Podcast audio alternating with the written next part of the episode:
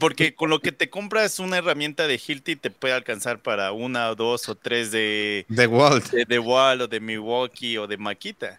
¿Por o, qué o- Hilti? o- o con, o con tres herramientas a veces de Hilti te puedes comprar un, un carro. Sí, sí, sí.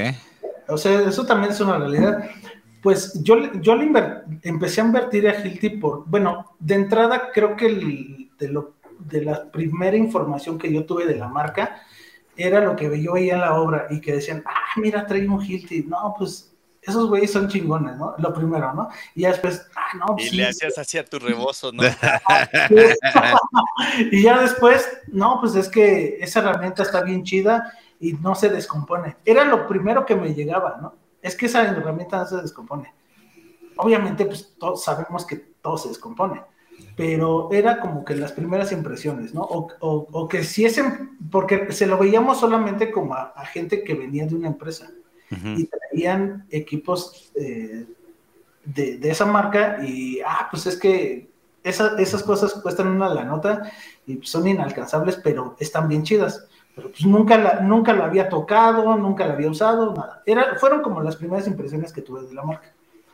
Y después eh, que, que ve- veía y consumía de Bosch, de DeWalt, de Makita, eh, nunca tuve como la percepción de, de Hilti, ¿no? O sea, como que no sabía ni dónde la vendían, ni qué onda, ¿no? Y un, un- un buen día, me, fíjense que e- esa anécdota también está bien chistosa porque andaba, andaba yo en, en- en un empeño y andaba yo viendo las herramientas y me encontré una, una pistola de fijación directa de pólvora de Hilti y estaba en excelentes condiciones y la vi a un superprecio. Yo no tenía el dinero, yo no tenía el dinero, pero, pero vi que estaba como muy accesible. Entonces, estamos hablando como de... mm, ahorita te, te hago la cuenta. Estábamos hablando como de 175 dólares contra que costaba pues más de mil dólares. Ajá.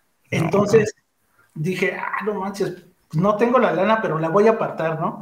Y ya ahí dejé una lanita para que no se la fueran a llevar y la fui pagando. Entonces, cuando ya, ya la tuve, dije, no, pues esta cosa, yo no sé ni cómo funciona, no sé si, si está descompuesta o no. O sea, me aventé un volado, ¿no? Y, y la anécdota chistosa es que le dije a mi hermano, ¿sabes qué onda? Yo creo que si, si nos costó muy poco, pues hay que mandarla a servicio para, para que quede al 100, ¿no? Y entonces, como yo desconocía todo de la marca, la mandé a servicio, la, la fui a dejar a la tienda de Hilti.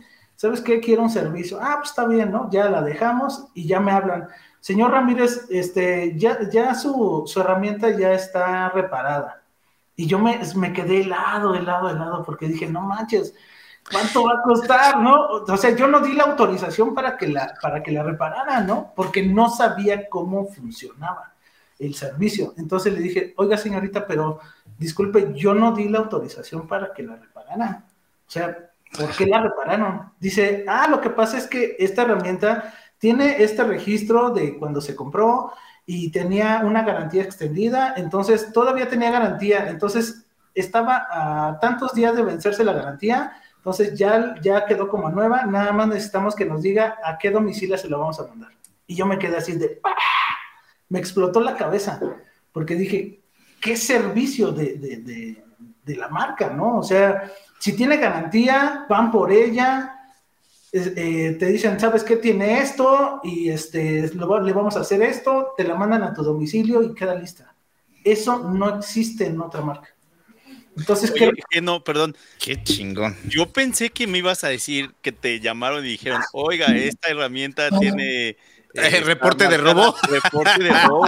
No, también por- incluso te pudiste haber metido en un problema. en un problema. sí, sí, sí, eh, es verdad, o sea, eso también puede pasar, pero como yo no sabía cómo funcionaba, pues entonces, pues yo me arriesgué, ¿no? Y, y digo, fue de chiripa, salí ganando, me quedé con un equipo nuevecito, porque me la dejaron al 100, pero sí fue un arriesgue, ¿no? Hola gente, bienvenidos a Construyendo Hogares Podcast.